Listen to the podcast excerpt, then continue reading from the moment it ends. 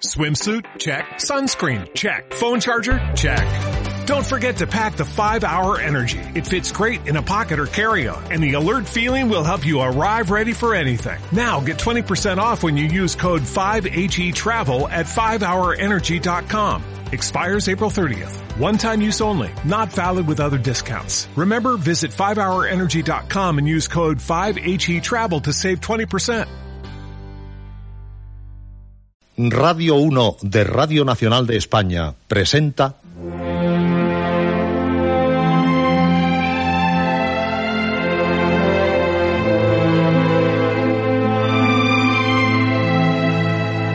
Historias.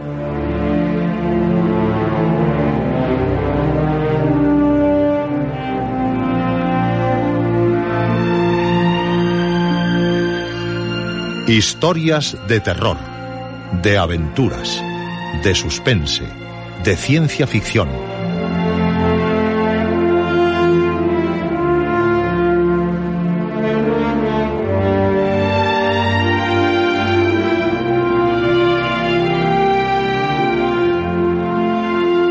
Un programa escrito y dirigido por Juan José Plans.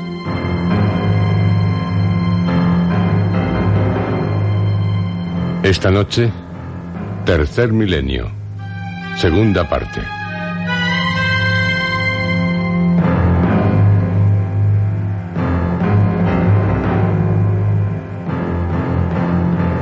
Esta es su noche, la noche de cuantos desean vivir las más fantásticas historias. La noche de historias.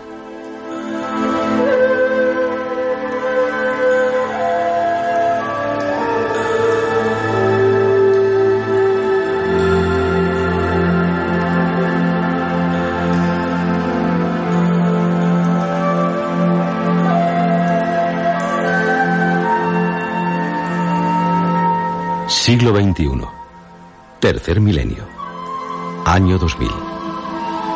Estamos ya viviendo aquel futuro del que tanto se habló en el pasado siglo. No es exactamente como nos lo imaginábamos hace 20, 30, 40 años, pero sí en parte por ahora. Y en este ahora seguimos haciéndonos las preguntas. ¿Quiénes somos? ¿Qué somos? ¿Cómo seremos?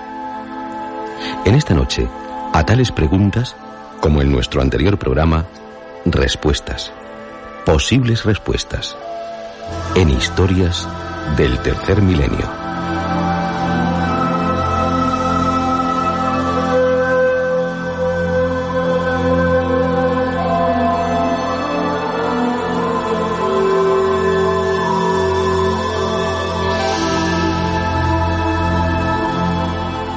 Historias de astronautas, como la del que viajó hacia el futuro.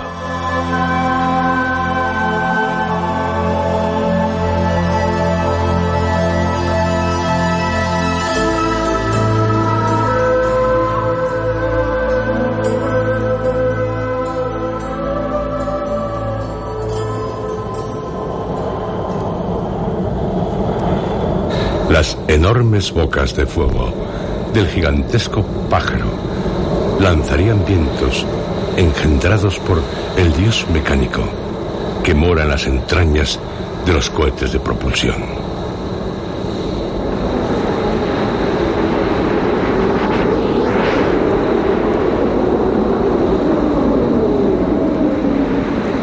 Los vientos harían danzar, enloquecidas, a las milenarias arenas de la solitaria playa cercana a la base. Encresparían sorprendiendo a los peces costeros, las salvajes olas de un mar que se sentiría impotente para enfrentarse a aquella furiosa excitación que lo confundiría. Quemarían las hierbas, calcinarían las flores y doblegarían los árboles, desnudos repentinamente, como si en un instante se reuniesen los otoños de todos los siglos.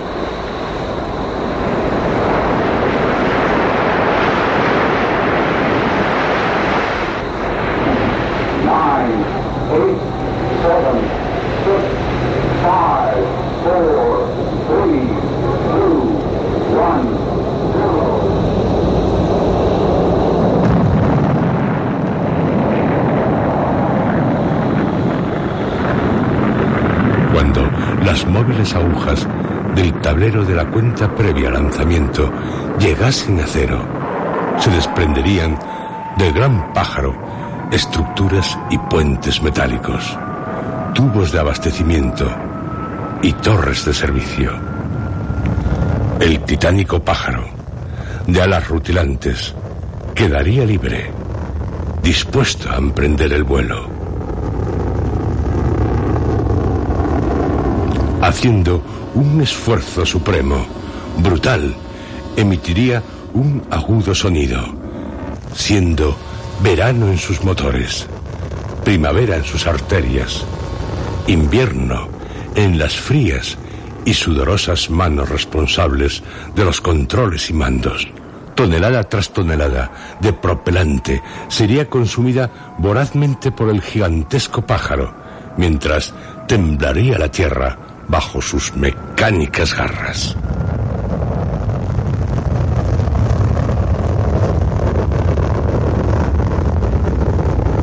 Se elevaría pesadamente hasta que se desentumecieran por completo sus músculos, compuestos de las más complicadas aleaciones.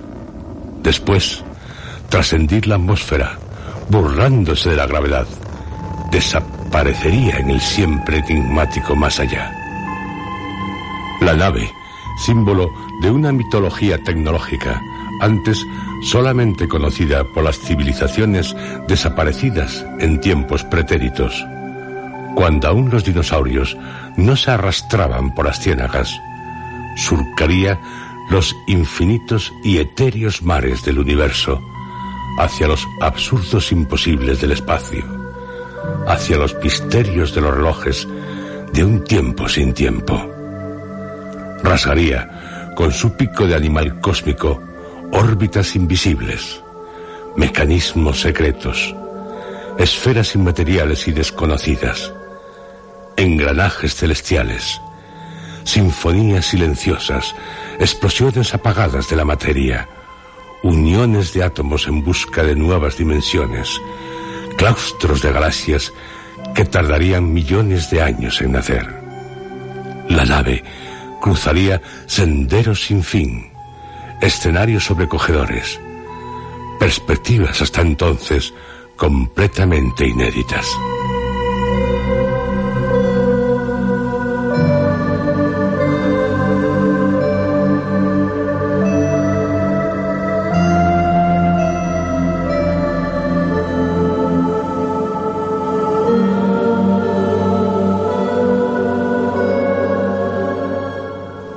Allí, en el centro del gran pájaro, observando el universo a través de los descomunales ojos, rodeado de computadoras y mandos automáticos, dentro de una escafandra de 14 trajes superpuestos, unidos a los cables de la tecnología por infinidad de cordones umbilicales, iría él.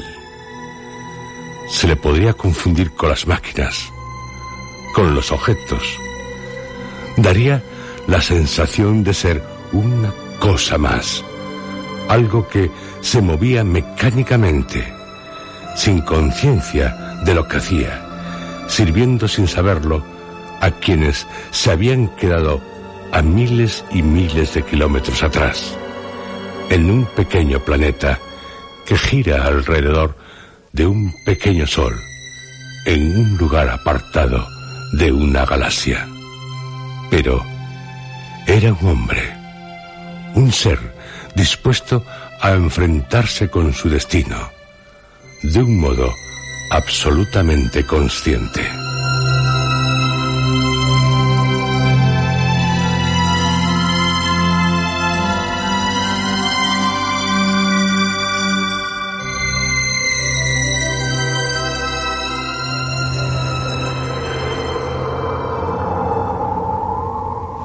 Sonrió ante estos pensamientos. Encendió uno de los últimos cigarrillos que fumaría, recreándose en hacerlo como si fuera un rito. Pasó con suavidad la yema del pulgar por la superficie del encendedor electrónico y lentamente acercó la llama a la punta del cigarrillo. Aspiró el humo con delectación, mientras las persianas de sus ojos se cerraban en un gesto de placer. Y después formó una voluta que rápidamente sería absorbida por algún tubo de los sistemas de descontaminación. Prosiguió caminando. Sin darse cuenta, se había detenido. Por unos instantes, creyó ya estar viviendo lo que no tardaría en ser realidad. Premió sus pasos, como si deseara caminar para siempre. Estaba seguro que, de saber sus superiores la dirección tomada, la que llevaba a las ruinas de la antigua ciudad, dudarían en seguir confiando en él para la misión que le encomendaron. En cambio, sí estaba dispuesto a cumplirla, con el mismo interés que demostrara en anteriores ocasiones. Lo más probable de ser descubierto por aquella avenida sería su internado en un centro médico espacial para someterle a un riguroso examen psicológico. Con certeza, dejarían aplazada la misión, aunque ello significaba una casi irreparable pérdida económica. Pero no podían correr el riesgo de enviar al cosmos a un hombre que, a última hora, daba pruebas de no haber superado por completo los test mentales. Durante cinco años, años llenos de abnegación, los había ido superando con la única finalidad de llevar a cabo aquel viaje de un significado y una importancia no solo científica. Tendrían que retrasar el programa cinco años, los necesarios para que otro hombre pudiera reemplazarle. Además de este grave trastorno, mantener la nave en el estado actual durante ese tiempo sería prácticamente imposible y los gastos alcanzarían cifras asombrosas, cifras ante las que no pocos organizadores se volverían atrás. Comprendía que su conducta era motivo de alarmantes sospechas, pero confiaba en no ser descubierto. Le era vital aquel deambular por la gran urbe, aquel ir hasta las ruinas de la antigua ciudad. Necesitaba, antes de emprender el vuelo, volver a los restos de un pasado y retornar, acompañado de sus recuerdos, a un tiempo ya perdido para siempre. La avenida que conducía a las ruinas de la antigua ciudad, simbólico monumento a un pasado que el hombre había logrado superar gracias a sus conocimientos científicos y tecnológicos, estaba solitaria. Tan solo algún vehículo la cruzaba a vertiginosa velocidad para después desviarse hacia la zona de recreo. También eran pocas las personas que, subidas a las aceras transportadoras, sentadas en cómodas sillas fibroplásticas o simplemente de pie, la transitaban sin ninguna curiosidad, con el único deseo de llegar pronto a sus habitáculos. Él era el único hombre que caminaba utilizando el más primitivo y abandonado de los métodos, los pies. Hubo un joven que, al pasar a su lado en una de las aceras transportadoras, le observó con atención, dibujando en su rostro una compasiva sonrisa. Debió juzgarlo como un hombre que había perdido la razón, pues no consideraba cosa más inútil que gastar las energías caminando con los pies. En los centros de las avenidas existían unas amplias aberturas por las que salía el aire climatizado, manteniendo a la ciudad a una temperatura agradable, siempre constante. La urbe, totalmente cubierta por una gigantesca cúpula transparente que la aislaba de toda posible contaminación, estaba iluminada por millones de focos suspendidos de la bóveda. Fuera de la ciudad, A varios kilómetros se hallaban las zonas industriales, de las que se encargaban por turnos un número reducido de personas, ya que el trabajo estaba a cargo, en general, de computadoras y obreros mecánicos. El hombre cruzó una plaza totalmente ajardinada. Las zonas verdes eran obligatorias en las ciudades, debiendo contar con una cada dos kilómetros de avenida. Rodeado de flores exóticas, sonrió nostálgico. Lo único que allí faltaba, a aquellas horas de la noche, eran unos amantes amparados por la complicidad de las frondas. Pero eso no significaba que hubieran desaparecido los sentimientos y que la sociedad se volviera fría y calculadora, como la tecnología que había creado, sino que la forma de vivir era distinta. La humanidad había comenzado a existir en aquel devenir vaticinado unas décadas antes. Entró en el futuro, en aquel ya presente en el que se pusieron tantas esperanzas. Todavía se hallaba en el principio, pero ya era mucho lo logrado en poco tiempo. El láser había revolucionado los sistemas de comunicaciones. Los observatorios astronómicos instalados en la Luna permitían un más exacto conocimiento del universo. Los aviones de despegue vertical resolvían el problema de los espacios dedicados a los aeropuertos. Diversos medios que suprimían el dolor físico y los avances médicos permitían la modificación del sexo antes del nacimiento, la implantación de órganos artificiales o supletorios. Todos esos adelantos, más otros muchos, iban logrando que la humanidad viviera confortablemente y de muy distinta manera a como lo había hecho en siglos pasados.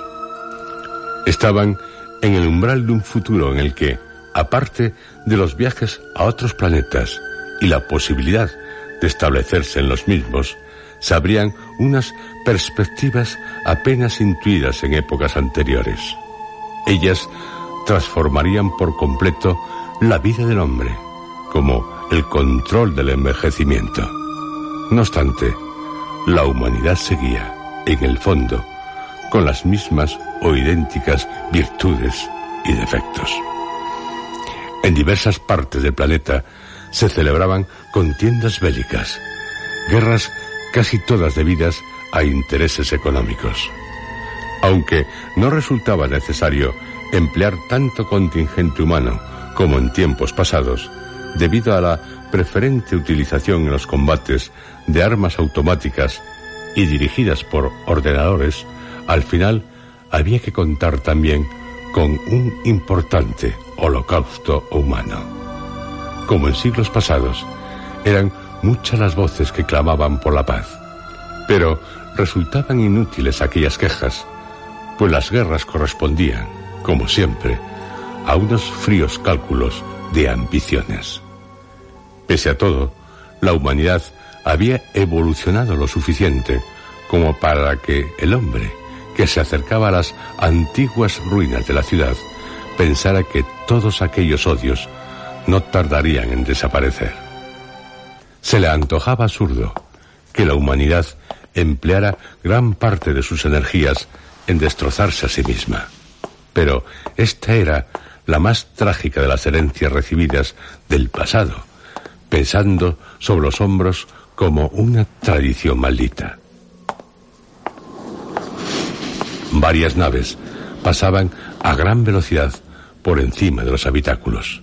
Eran los transportes públicos de la urbe, que llevaban a la gente de un lado a otro de la gigantesca ciudad en pocos minutos.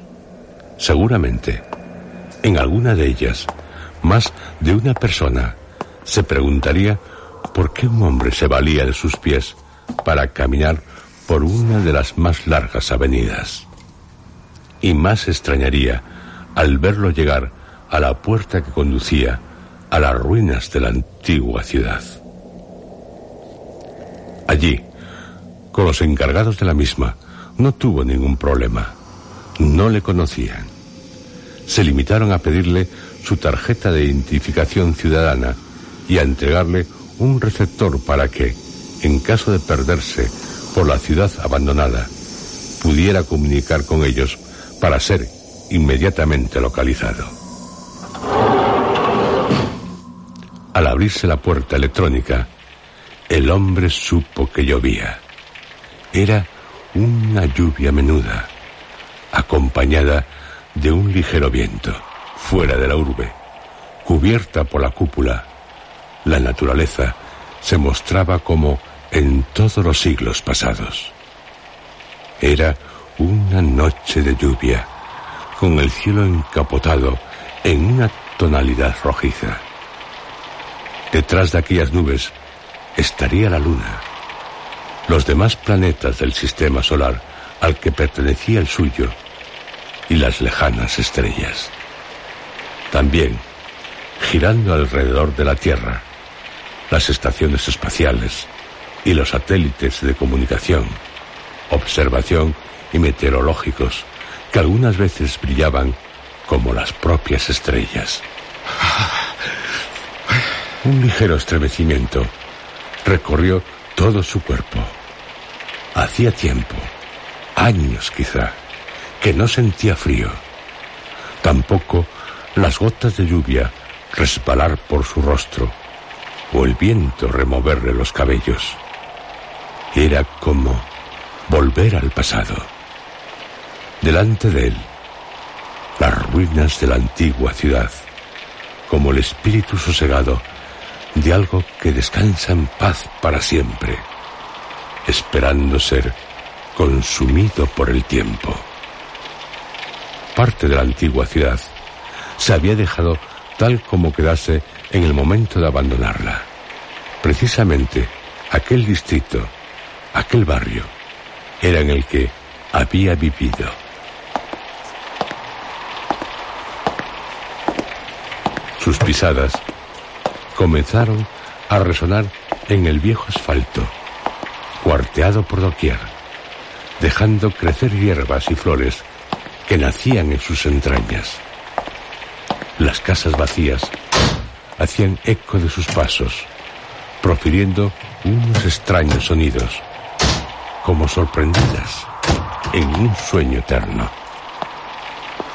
El viento movía las puertas y ventanas, y la lluvia formaba pequeños arroyos que se unían para crear charcos, espejos en los cuales se reflejaba la silueta de aquel hombre que caminaba lentamente, como deseando que el tiempo no transcurriera, que se detuviera, como queriendo ver, oler, oír, sentir todo el pasado que estaba simbolizado en aquellas ruinas. Se detuvo ante una desencajada puerta. Desde que se fuera, nunca se había cerrado. Permanecía abierta a los absurdos del tiempo, a los espacios imposibles. Aguardaba su regreso.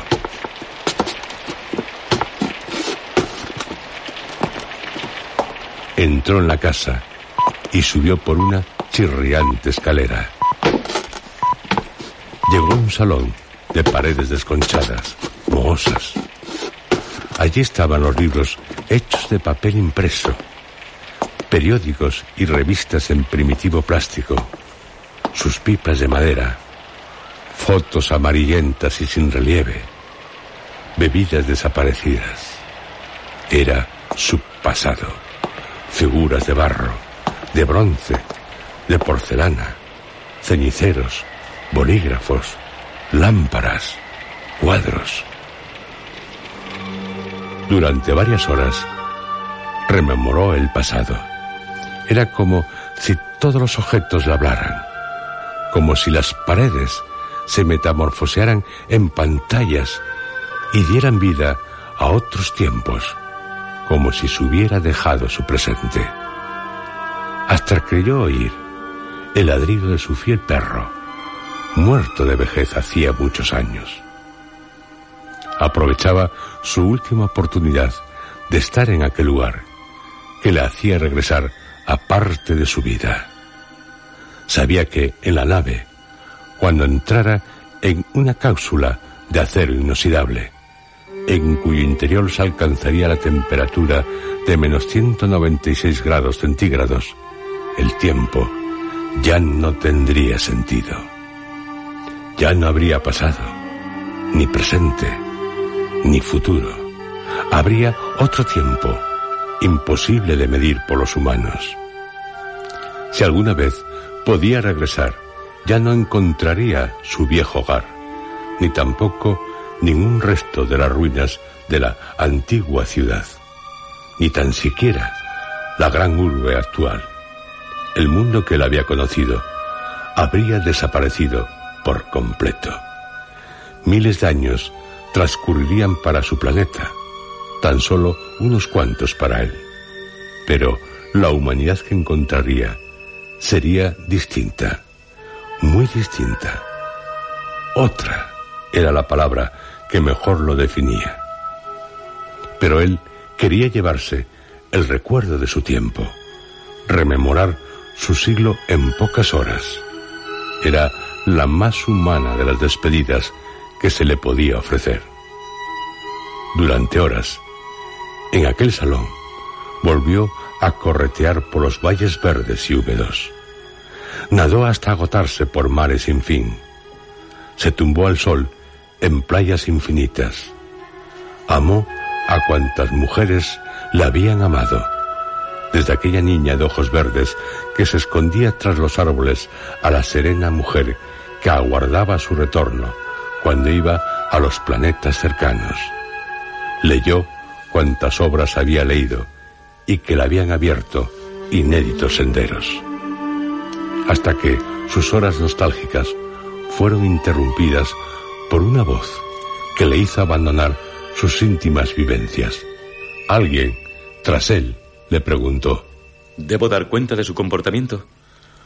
Reconoció la voz. Era la de su fiel guardaespaldas, la del hombre encargado de velar por su seguridad. La voz tenía cierto deje de comprensión. No, no, no es necesario. Me encuentro perfectamente y con ánimos de emprender la misión que se me ha confiado. Usted sospechará al verme aquí que soy presa de los sentimientos.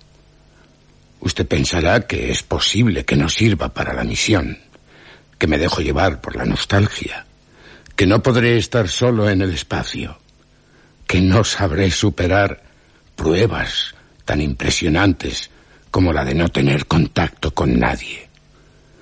En cambio, después de venir aquí, estoy más capacitado que nunca. Llevo conmigo vivos el pasado y el presente. Son dos buenos acompañantes para un hombre que emprende viaje al futuro. Pero mi deber... Confíe en mí, como siempre lo ha hecho. Nunca perderé mi serenidad. Jamás me dejaré llevar por la soledad ni por las horas vacías. Cuando deje de estar criogenizado, cuando haya recorrido miles de millones de kilómetros, seguiré como ahora en dominio de mis sentimientos. Usted no existirá. Ya no existirá. Nadie de ahora vivirá.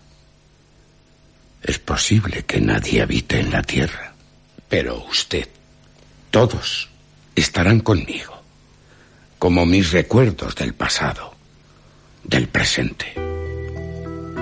El guardaespaldas le acompañó en su regreso a la gran urbe.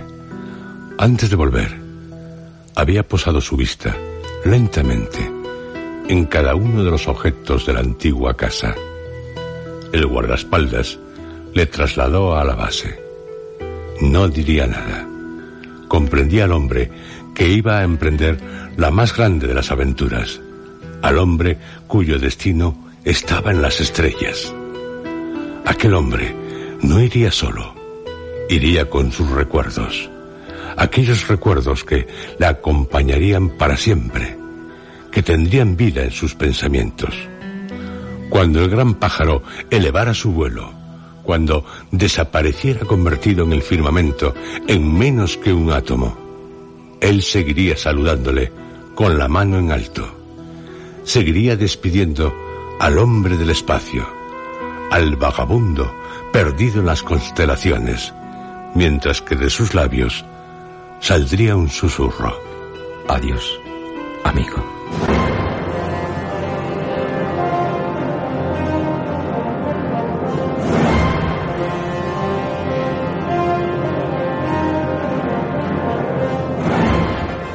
Regreso del futuro de otro astronauta.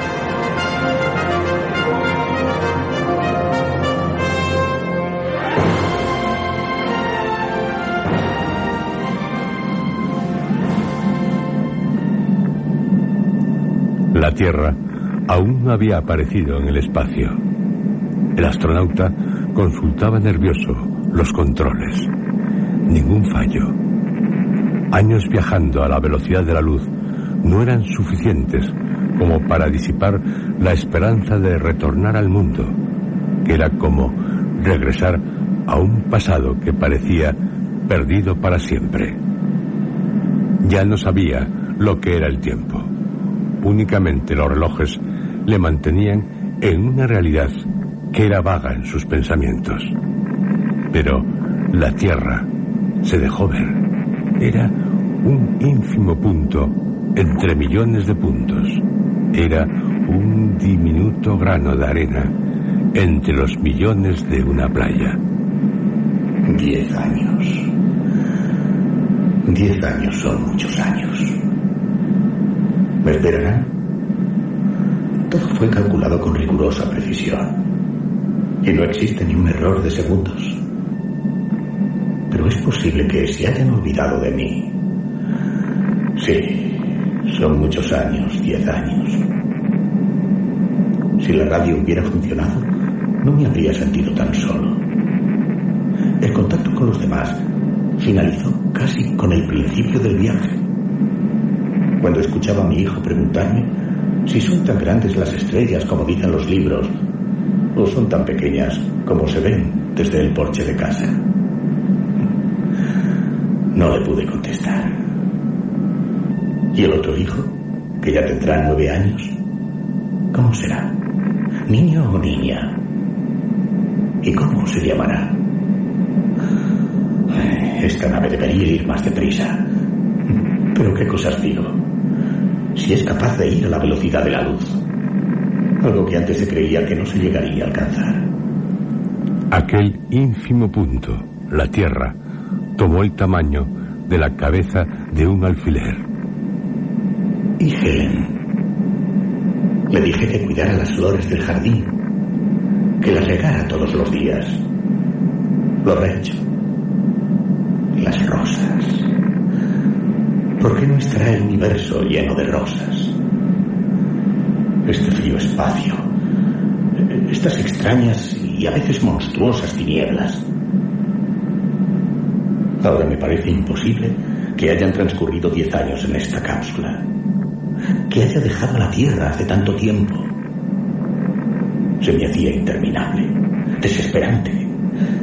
Era como huir de la Tierra. Esa es la sensación que nos da a los astronautas, que huimos de todo, que deseamos emprender una nueva vida más allá de las estrellas. Aquella cabeza de alfiler tomó el tamaño de una pelota de tenis. Son deliciosos los pasteles de manzana de Helen. Y el quedar amodorrado con el periódico en la mano después del almuerzo. Estar rodeado de rostros, de gentes que ríen, de gentes que hablan, de flores, de montañas que sobrepasan en el horizonte la altura de los edificios. Hasta me parecen hermosos los camiones de la basura. No apreciamos en la tierra todo el valor que la vida encierra. Una procesión de caracoles, los piececitos de un recién nacido. No, no lo apreciamos con toda su intensidad. Tengo miedo. Tengo miedo de regresar y no saber volver a ser un simple hombre. Tengo miedo. Miedo. huirán de mí. Esta escafandra es ahora como mi piel, los alimentos sintéticos, las más sencillas de las necesidades humanas, disueltas y recicladas por medios químicos. En esta cápsula he hecho mi vida. He construido un hogar, pero un hogar muerto. ¿Se acostumbraría a desenvolverse de nuevo en la sociedad un náufrago que regresara de una isla desierta después de muchos años? Esta cápsula es esa isla desierta. ¿Qué sociedad me aguarda? ¿Seguirá Helen haciendo pasteles de manzana? Tal vez ya no se planten flores. Diez años rodeado de mecanismos, de fórmulas, moviéndome en un espacio reducido. ¿Y todo para qué? Tal vez me den una palmada en el hombro y me digan... Este trasto en que viajó se ha quedado viejo. Ya sabemos todo lo que nos pueda decir. Aquella pelota de tenis tomó el tamaño de un globo. ¿Y qué les diré? Hay tanto que decir. Pero todo se puede reducir a unas palabras, a unas simples palabras. Besaré a Helen como si no hubieran pasado diez años. Ella tendrá la belleza de siempre, esa belleza serena. Aunque quizá la esté idealizando demasiado. Es. es horrible. ¿Y si Helen no fuera como la he recordado durante todo este tiempo? No, la siento a mi lado. La he sentido siempre. ¿Cuántas veces me faltó su aliento junto al mío? El aliento real, no el que producen los recuerdos. Otra vez los pasteles de manzana. Otra vez el oír reír a los niños. Y llorar. Pero si ya no lloran. El mayor debe tener 20 años. Tal vez me encuentre con que soy abuelo. No, no, no vayas tan lejos. Es como salir de un profundo letargo. Es como volver a nacer. Es como volver a vivir. Llevaré al más pequeño de mis hijos al parque de atracciones. Subiremos juntos a los columpios, a los toboganes, a los vivos. ¿Y si ya no existen los columpios, o los toboganes, los vivos? Aquel globo tomó el tamaño de la Tierra. Aterrizaré en el lugar marcado. Me esperarán fotógrafos, micrófonos, cámaras de televisión, preguntas de los periodistas, abrazos. Pero yo solo quiero ver a Helen y a mis hijos. Solo deseo verlos a ellos. Así sabré que realmente soy yo, que sigo siendo el mismo. Antes de emprender el viaje, pensaba en el regreso. Un automóvil de guirnaldas por el centro de las avenidas principales de la ciudad. Gritos, aplausos, confetis que cubrirán mi cuerpo y un mar infinito de manos que intentarán tocarme. ¿Será así? Ya no me importa. Tal vez, tal vez llore. Alguien se extrañará de que llore un astronauta. Y he llorado tantas veces en estos diez años. Cada vez que la cápsula avanzaba más en el espacio, se me antojaba que cada vez me alejaba más de mí mismo. Hasta pensé que era únicamente un instrumento adosado a los instrumentos. Ah, pero la tierra, ese color verde y azul de los mares, ese color marrón de los continentes,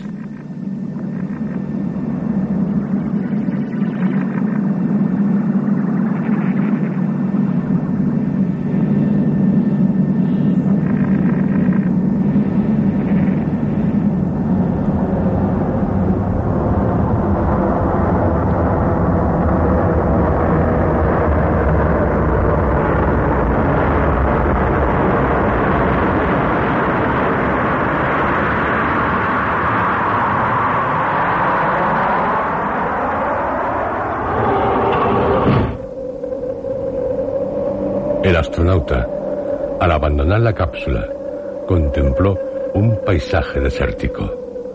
Nada. Un viento helado le sobrecogió. Sintió cómo se enredaba por entre sus cabellos después de haberse despojado de la escafandra. Consultó una y mil veces los mandos. Ni un fallo, ni un error. Había descendido en el lugar indicado. Aquello era la Tierra, pero no había nadie. Nadie. Nada. Y Helen, y los niños, y el presidente, y los científicos, y los periodistas, y los amigos, y las naciones y las fronteras, y los árboles y los toboganes. Parecía que la Tierra había sido afeitada por completo. El astronauta comenzó a caminar. La brújula señalaba el norte y por el norte estaba, o había estado, o estaría, su hogar. Allí tenían que hallarse Helen y los niños. Unas rayas horizontales que formaban horizontes a los cuatro vientos le acompañaban. Y llegó a dudar. Sabía que era aquel el lugar por la montaña que se levantaba sobre un cielo azul insultante. La ladera, en otros tiempos henchida de bosques, y ahora de polvo calcinado. El astronauta se sentó en el mismo sitio en donde todas las noches contemplaba las estrellas. En aquel lugar, en donde Helen se le acercaba y, a su lado, le hablaba de aquella vida que comenzaba a latir en sus entrañas. En aquel lugar, en donde soñó tantas veces viajar por el universo. El astronauta lloró. Pero sin Helen y sus hijos, sin el presidente, sin los fotógrafos, sin una multitud que se hubiera extrañado de sus lágrimas. Otra vez, el viento helado le sobrecogió. ¿Y si el tiempo se hubiera adelantado a todos? Solo le quedaba una esperanza, que la tierra se abriera, que aflorara de su seno las semillas y que éstas cubrieran los campos. Nuevamente, o por primera vez. De todas formas, sería un principio.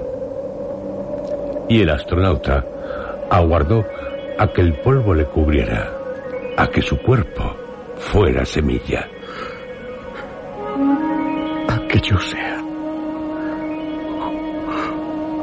una semilla.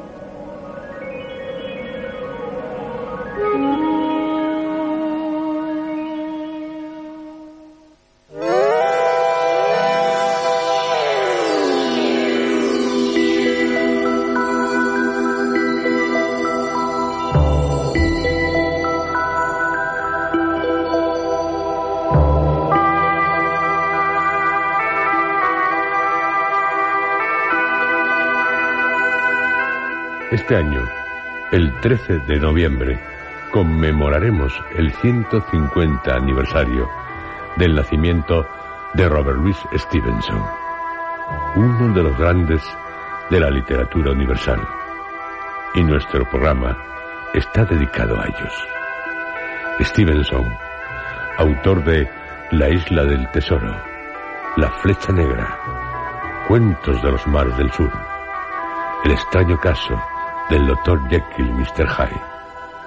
Poeta, ensayista, articulista y sobre todo novelista y cuentista.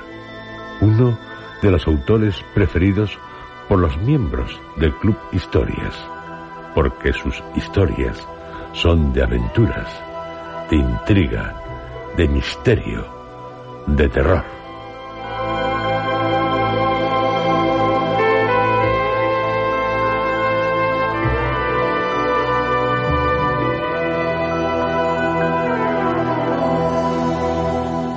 Este programa, Historias, tras finalizar en nuestra próxima cita el ciclo dedicado al tercer milenio, les ofrecerá la adaptación radiofónica de Los ladrones de cuerpos o de cadáveres, el relato más sobrecogedor de Robert Louis Stevenson, de Tusitala, como lo llamaban los indonesios, el que cuenta cuentos.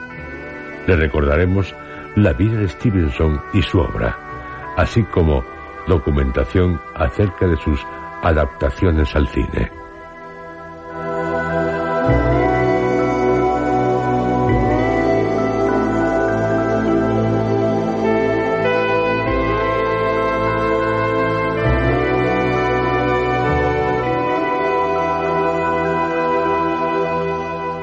En este año, además de Los ladrones de cuerpos, con motivo del 150 aniversario de su nacimiento, les ofreceremos otras creaciones de Stevenson, como la ya anunciada, El extraño caso del Dr. Jekyll y Mr. Hyde.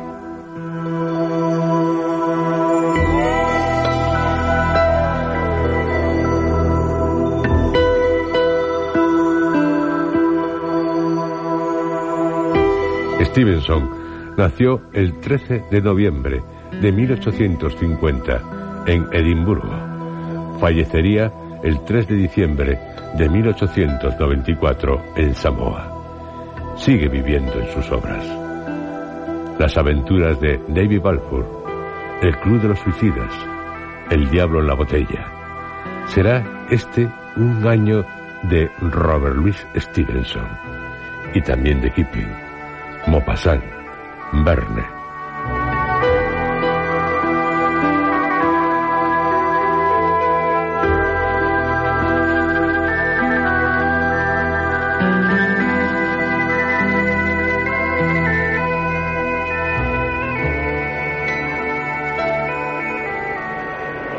Con los ladrones de cuerpos o de cadáveres se lo pasarán de miedo con miedo.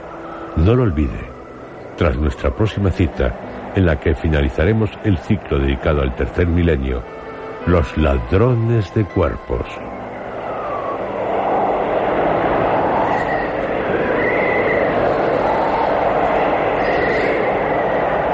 El terror se apoderará de usted, porque, pregunto, en una noche lluviosa, gélida, invernal como es esta, lo que yo, no me atrevería a entrar en un cementerio a robar un cadáver, ni a robar a un cadáver. Bueno, no me atrevería ni a dar un paseo por un cementerio, ni aunque la noche fuera de verano. ¿Y usted? Ya. Pero los hay que sí, con perversas intenciones, macabras, siniestras para ganarse unas monedas. No se pierda los ladrones de cuerpos.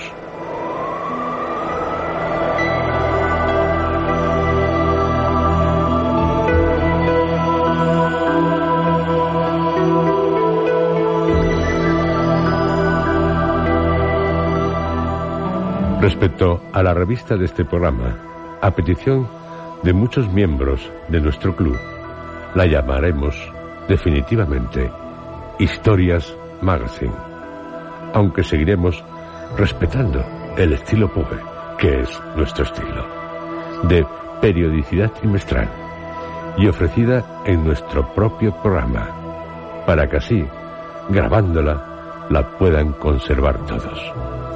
Deseamos que sean principalmente ustedes quienes la hagan les estoy pidiendo que colaboren en Historias Magazine, con historias, críticas, opiniones, cartas, pero, eso sí, los originales, aquellos originales que nos envíen, no más de dos folios.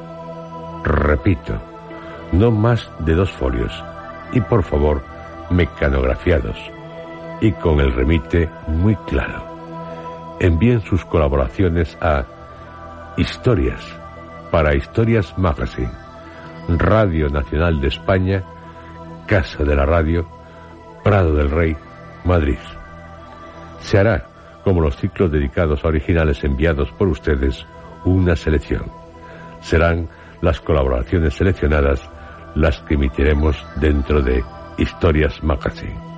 Colaboren con este programa, con su programa, el del sonido del miedo. Historias.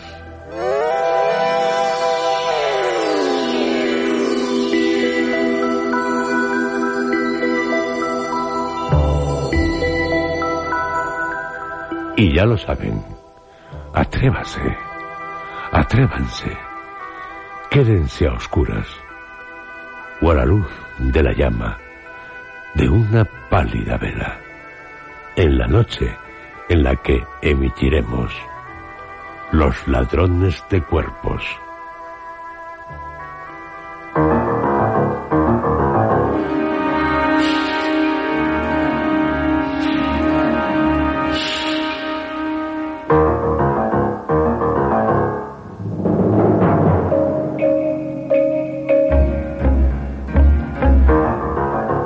Han escuchado ustedes dentro de la serie Historias.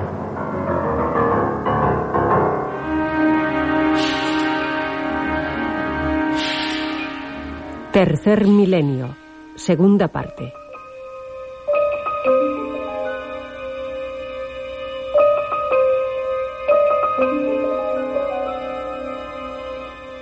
Este capítulo ha sido interpretado por Juan José Plans, José Antonio Ramírez, Roberto Cruz y Luis Alonso Carrasco.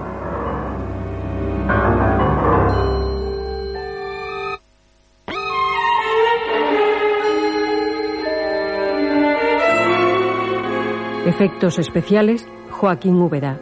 Realización técnica, Armando Multero y Adolfo Abarca. Dirección, Juan José Plans.